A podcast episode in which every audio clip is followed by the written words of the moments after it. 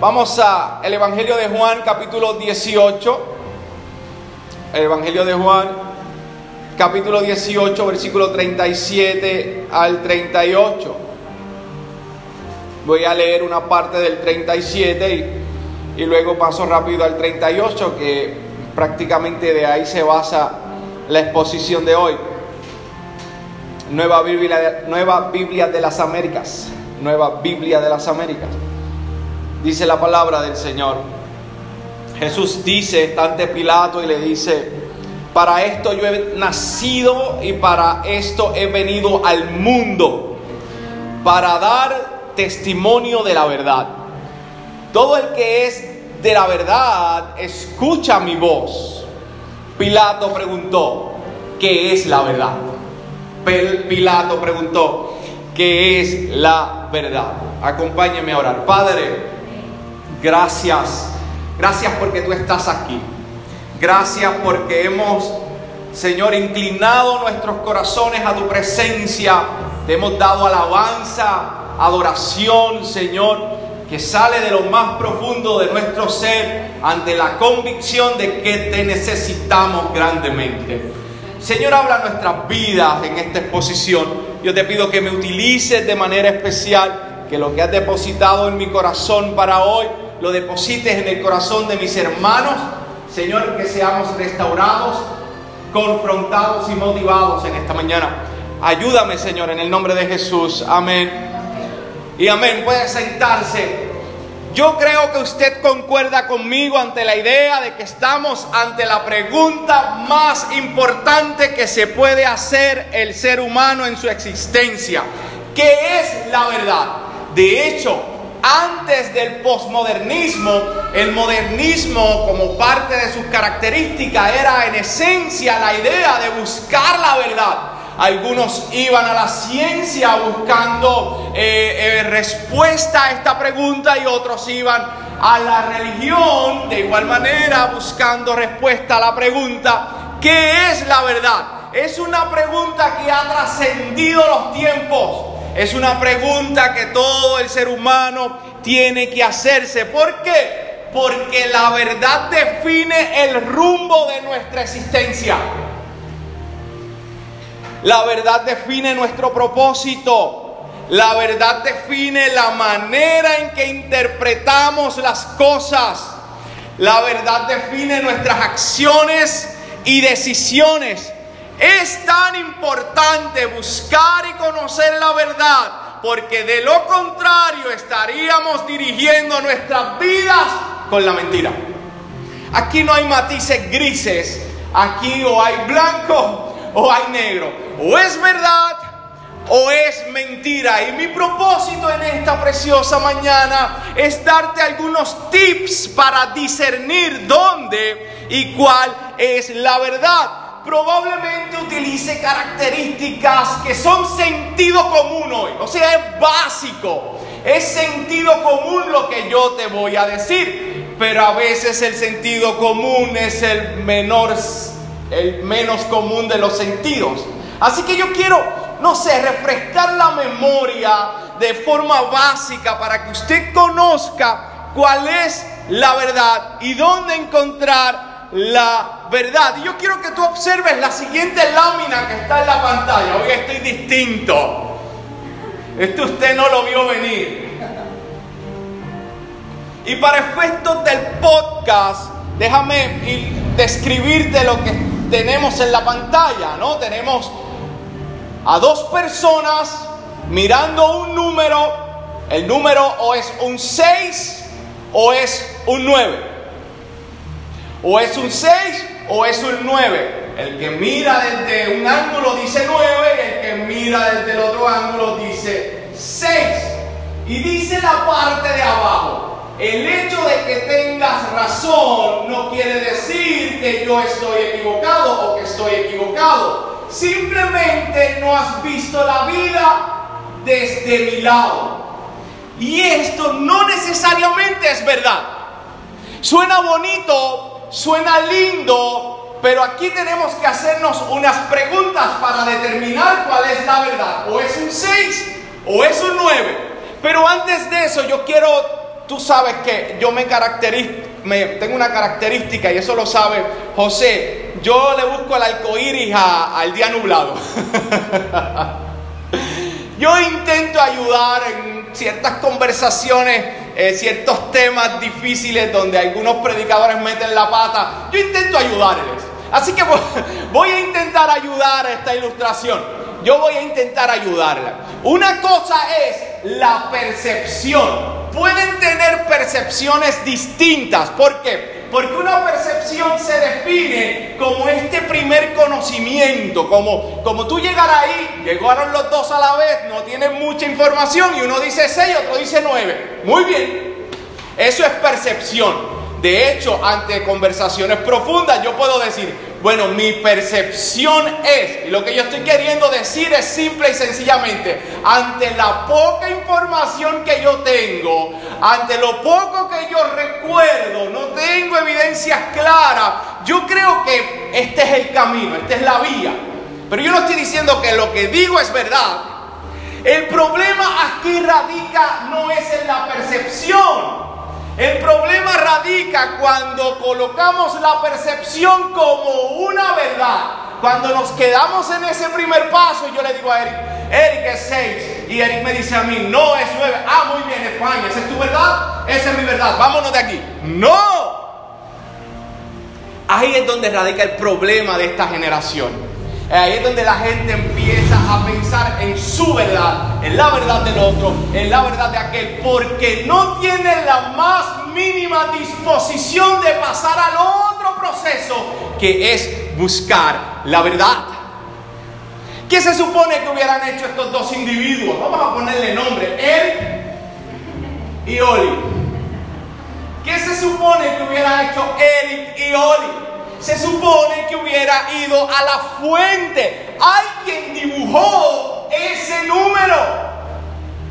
Alguien dibujó ese número y no tan solo eso, muy seguramente lo dibujó con un propósito. Lo dibujó probablemente o seguramente porque hay una importancia en ese número. Y si ese número es una dirección o son es, nueve, la verdad es que es nueve, pero tú crees que son seis pasos y llegaste al destino equivocado porque tú creías, eso va a pasar, eso va a pasar, tú creías que esa era la verdad. La importancia de la verdad. Y si son nueve pasos y tú diste seis y no llegaste, o si son seis pasos y tú diste nueve y te pasaste del lugar a donde tenías que llegar, Así que lo que tenemos que hacer es buscar la fuente. ¿Quién es um, quién escribió ese número ahí? En el caso de la verdad, amados hermanos, es exactamente igual. Tenemos que ir a la fuente de la verdad y la fuente de la verdad se llama Dios. El creador es la fuente de la verdad. Tenemos que ir a Él en busca de la verdad, porque su verdad, la verdad de Dios, la verdad absoluta, tiene un propósito, tiene una razón y tiene una importancia. El ser humano no tiene derecho de determinar la verdad. Un ser creado versus otro ser creado determinando una verdad. Por eso hoy en día la verdad suele ser relativa para muchos. Ok, esa es tu verdad. Ok, esa es tu verdad. Ok, esa es mi verdad. Sin embargo, hay una verdad y para llegar a ella tenemos que ir a la fuente y la fuente no es una criatura. La fuente es el creador. La fuente se llama Dios. La pregunta que nos debemos hacer entonces es dónde Dios colocó la verdad. Y permíteme hacerte una ilustración en esta mañana. Un joven en un servicio como este se encontraba medio desesperado porque el predicador así good looking como yo este estaba predicando precisamente de la verdad estaba hablando de la verdad. La verdad para aquí, la verdad para allá, la verdad para el otro lado. Y cuando se acabó el servicio, el joven va donde el predicador y le dice, he esperado hasta el fin para hacerte la siguiente pregunta. Y sé que quizás conlleve días para contestarla. ¿Qué es la verdad? Le he oído hablar sobre la verdad aquí, la verdad por allá. ¿Qué quiere decir cuando se refiere la verdad? El joven curiosamente tenía una Biblia como esta que te estoy enseñando acá y la tenía entre su pecho. Y el predicador simple y sencillamente con su dedo tocó la cubierta de la Biblia y le dijo, todo lo que está dentro de las pastas de este libro es nada más que la verdad. Dios nos ha provisto su verdad en una revelación escrita. Aquí conocemos al verdadero Dios Aquí conocemos el propósito que tiene para con nosotros. Aquí entendemos la razón de ser de la vida. Aquí entendemos la razón de ser de Jesucristo. Aquí entendemos la condición del ser humano y lo que necesitamos para hallar satisfacción, que es Cristo Jesús. Aquí entendemos la causa de nuestro pecado y la manera en que Dios ha provisto para salvarnos y tener una eternidad con Él. Alguien tiene que darle un aplauso al Señor por.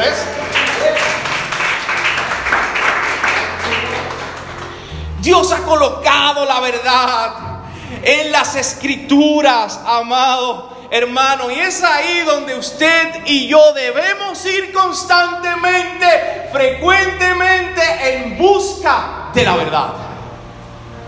La sociedad me puede pintar las cosas de una manera, pero si la Biblia dice que es de este color, es de este color y esa es la verdad, le puede doler a muchos y somos sensibles con ello, pero nuestras convicciones están solidificadas en la fuente y la fuente se llama las Santas Escrituras, la revelación que Dios ha provisto para dirigir al ser humano. Ahora, esto me lleva también a algo que quiero traerte, dos características muy peculiares de la verdad. y déjame hablarte de la primera, es que la verdad es verdad, te guste o no. Perdone a la, generación de cristal que quizás escuche mi mensaje por el podcast, pero esa es una verdad que no puedo negar. La verdad es verdad, nos guste o no. De hecho, esa es una de las características a mi entender más importantes de la verdad, porque si mi verdad me gusta, pues hay algo, hay algo que, que no debe ser. O sea, si a mí me gusta la verdad, hay cosas en el Evangelio, en la Biblia, que yo puedo decir, me cuestan. Pero aún el hecho de que me cueste en José, me garantiza entonces que es verdad. Porque si mi verdad me gusta, la verdad de Eric le gusta, pues debe haber algo ahí que no hemos tomado en consideración. Así que la verdad es verdad, te guste o no. Imagínate, yo creo que he dado esta ilustración otras veces, la voy a dar otra vez porque me encanta. Que Eric en su nueva etapa matrimonial que se acerca.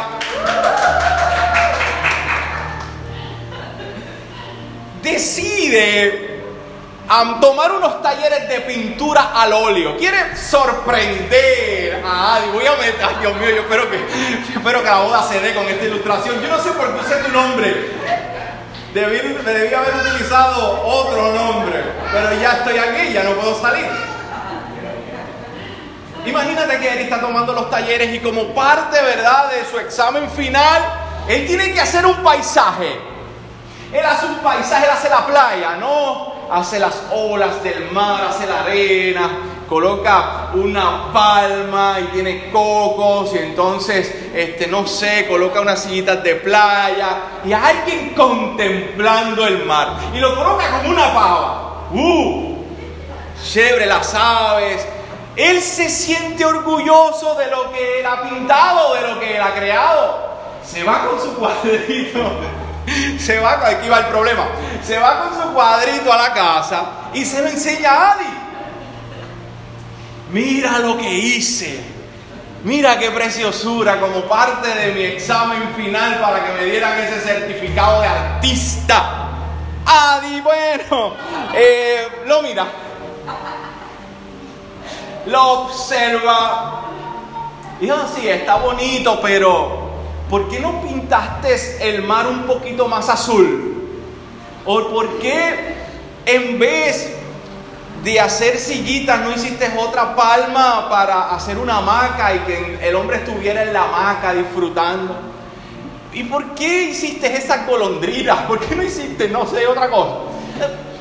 A la primera, él va a aceptar la sugerencia, pero yo creo, los hombres me van a afirmar, que va a llegar un momento en que Qué lástima los que estén en el podcast no están viendo lo que yo estoy haciendo, que que enciende pasiones. Va a llegar un momento donde, por lógica, tu mente, quizás no, no lo digas expresivamente, o sea, no lo, no lo pongas audible, dilo en tu mente. Probablemente pensemos, pero ven acá, ¿quién hizo el cuadro? ¿Tú o yo? Yo lo hice como yo quería hacerlo te guste o no te guste. Recuerden que Eric está pensándolo, no lo está diciendo, lo está pensando. Algo, ¿verdad? Esto es gracioso, pero de una manera similar ocurre en términos de la verdad de Dios. Dios creó el mundo tal y como nosotros lo vemos, con una razón, con una importancia, con un propósito. ¿Permitió ciertas cosas que nosotros todavía nos preguntamos como seres humanos? Claro que sí, pero al final de cuentas, ¿quién pintó la creación? ¿Quién colocó las nubes donde van? ¿Quién pintó el cielo azul? ¿Quién hizo la naturaleza como es? Dios. ¿Quién dijo o quién planificó que fuera Jesucristo mismo el único ente de salvación para la humanidad. Dios. Y esa es la verdad que se nos ha revelado en las escrituras. Nos guste o no nos guste. Porque así es la verdad. Nos guste o no nos guste. Hay otro principio de la verdad que quiero traerte. La verdad es siempre verdad. Yo nací el 13 de noviembre del 1984. Apúntelo por ahí para que me regale. 13 de noviembre del 1984. Yo soy fácil. Me puedes regalar un libro, pero no sea de Guillermo, ni de Yesenia, ni de Daniel. Bueno, del, libro profético de Daniel sí, pero de Aviv no. Cómpreme libros caros. Ay, Dios mío, ya me metí en lío. Ayer, el domingo pasado hablé de Bad Bunny, ahora. Yo nací en ese, en ese momento, 13 de noviembre del 1984. Y esa es una verdad que va a permanecer ahí. Cuando yo me muera, vamos a tener dos fechas. ¿Qué me van a escribir? Ustedes decidan lo que van a escribir ahí en esa lámina, no sé. Pero la fecha va a ser la de mi nacimiento 13 de noviembre de 1984 y la otra va a ser el momento en que fallecí, ¿no? Y eso es verdad y eso no va a cambiar. Cuando me recuerden allá a mis sobrinas y le hablen a sus hijos de su tío maravilloso que tuvo, tuvieron, ellas van a decir, él, él nació el 13 de noviembre de 1984 y murió tal fecha. Eso es algo que no cambia. Ese es la verdad. Cuando hablemos de la pandemia, vamos a estar hablando del 2020 y ese es un año que nadie puede cambiar. Yo no puedo decir la pandemia fue en el 2002, eso es mentira. Nos encerraron en el 2020, estuvimos un año ahí en la escuela del encierro. Eso es verdad. Cuando estudien el año de hoy, 2022, el gobernador fue Pedro Pierluisi, para bien o para mal, pero fue él, eso es, eso es incambiable. Eso no se cambia. Eric no puede ir en el 2050 a decir, no, el gobernador del 2022 fui yo. Eso es una mentira. Hay que medicarlo. No, eso no es verdad. Hay una verdad. Y esa verdad siempre será verdad. De hecho, mi nacimiento tiene un certificado. O sea, un documento que certifica que ese fue mi nacimiento.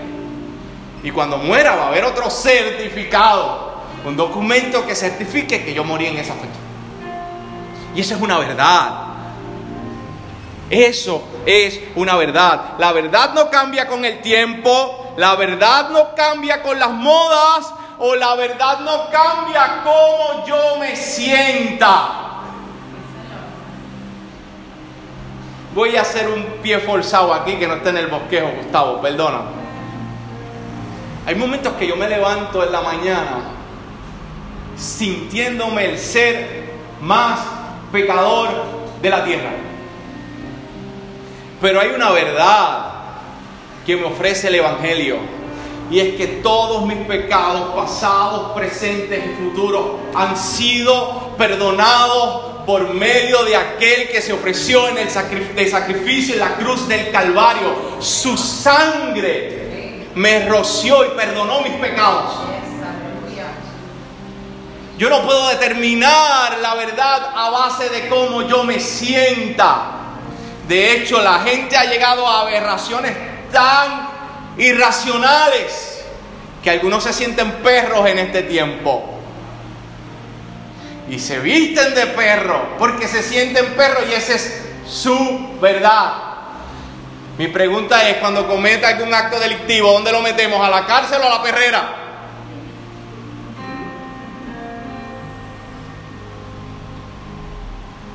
Hombres que se sienten mujer, lo colocan en prisiones de mujeres. ¿Y qué ocurre? Bueno, no podemos ser irracionales. No podemos ser gente que no utilice la mente. Hay una verdad. Y hay una verdad biológica. Independiente. O sea, déjame hacer una aclaración, aunque yo estoy seguro que de mis 12 seguidores en podcast, este nadie se va nadie se va, nadie va a ofenderse y va a, entonces a hacer un para que quiten mi post. Oramos por ellos como creyentes. Les predicamos la verdad como creyentes. Al final de cuentas ellos viven como ellos quieren. El problema no radica ahí. El problema radica cuando quieren cambiar la verdad por su verdad. No hay problema, si quieres ser perro, sé perro, yo oro por ti. Para que te quite ese trauma mental. Es algo psicológico, no sé, este, Ali luego hablará de eso. Si tú quieres vivir así, pero tú no puedes imponer esa verdad, porque eso no es una verdad. Es una verdad biológica que todos conocemos. Hombre, niña, masculino, femenino. That's it.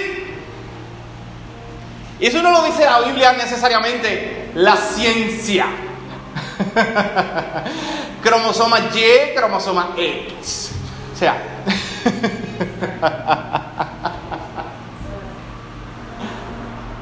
cierro paréntesis. El punto que quiero traerte, el punto es que quiero traerte que la verdad es verdad y siempre será verdad. Jesús es la verdad encarnada. En Juan capítulo 4, versículo 6, Él dice, yo soy el camino, la verdad y la vida. Y nadie puede ir al Padre si no es por mí. Esa es la verdad. Hebreos capítulo 13, versículo 8 dice, Jesucristo es el mismo ayer y hoy y por los siglos de los siglos. Él es inmutable, Él no cambia porque Él es la verdad y la verdad no cambia. La verdad no cambia. Si Él hubiera estado en esta época, way, hubiera sido el mismo. Porque Él es la verdad. Él es la verdad. Ahora bien, El hecho de que la verdad no cambia es maravilloso para cada uno de nosotros porque todos los planes que Dios tiene con nosotros seguirán vigentes, independientemente cómo nos sintamos. Yo puedo sentirme solo hoy, pero la verdad de Dios me dice que Él estará con nosotros todos los días hasta el fin. Y Él dijo que iba a estar con los suyos. Esa es la verdad. Yo me podré sentir hoy poco amado, pero hay una verdad de las escrituras que dice que Él me ama, que su amor permanece para con nosotros, que no lo comprendemos, no lo entendemos, pero que está ahí. A veces me voy a sentir perdido y como que, ¿dónde está el plan de Dios para mi vida? Pero Dios ha prometido que terminará su obra en nosotros hasta el día de nuestro Señor Jesucristo. Hay una verdad escritural de que vamos a sufrir. Aquí nadie tapa esa verdad. Es más, predicamos como Seki para que sufras bien. Uh. Para que sufras bien, porque hay una verdad escritural. Pero aún en medio de ese sufrimiento, Él va a estar con nosotros. Hay una verdad escritural que nos hace anhelar más las cosas celestiales que las terrenales. Hay un lugar donde no hay lloro, donde no hay tristeza, donde no hay dolor. Hay un lugar de paz. Hay un lugar donde el pecado no mora, no habita. Y nosotros esperamos por ese lugar eterno. Y esa es la verdad. Una verdad que no cambia. Que desde que se ha predicado en tiempos post iglesia seguirá siendo una verdad hasta el momento de su regreso. No tan solo tenemos la contestación a la pregunta que es la verdad, sino que también tenemos dos cosas importantes y tenemos que reflexionar en esta preciosa mañana. Nosotros decidimos si seguimos o negamos la verdad. Esto es lo que pasa en el mundo. Hay quienes reciben la verdad del Evangelio y hay quienes la niegan. Hay quienes la transforman, no tan solo afuera, a mí no me preocupa que se transforme afuera, a mí me preocupa que la verdad se esté transformando desde adentro.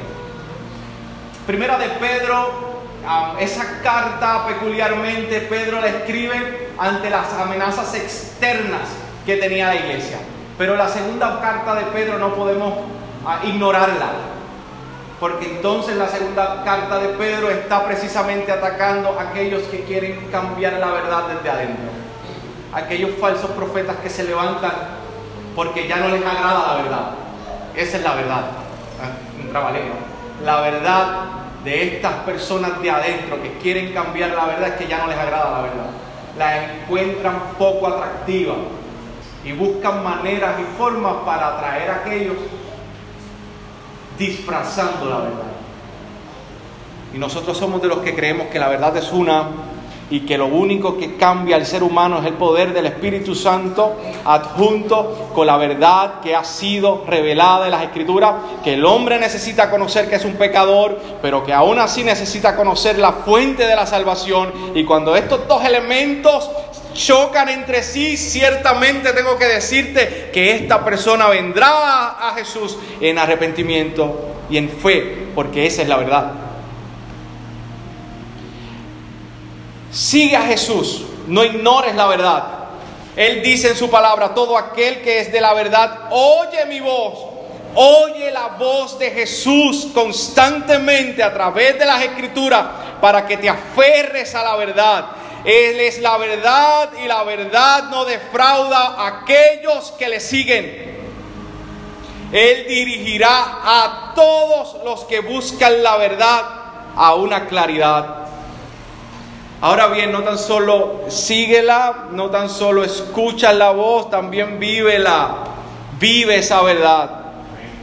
Vive la verdad. ¿Sabes cómo se puede demostrar que una vara está torcida. O sea, imagínense que yo coloco aquí una vara torcida. Usted sabe lo que es una vara. Una vara torcida. Yo coloco aquí una vara torcida.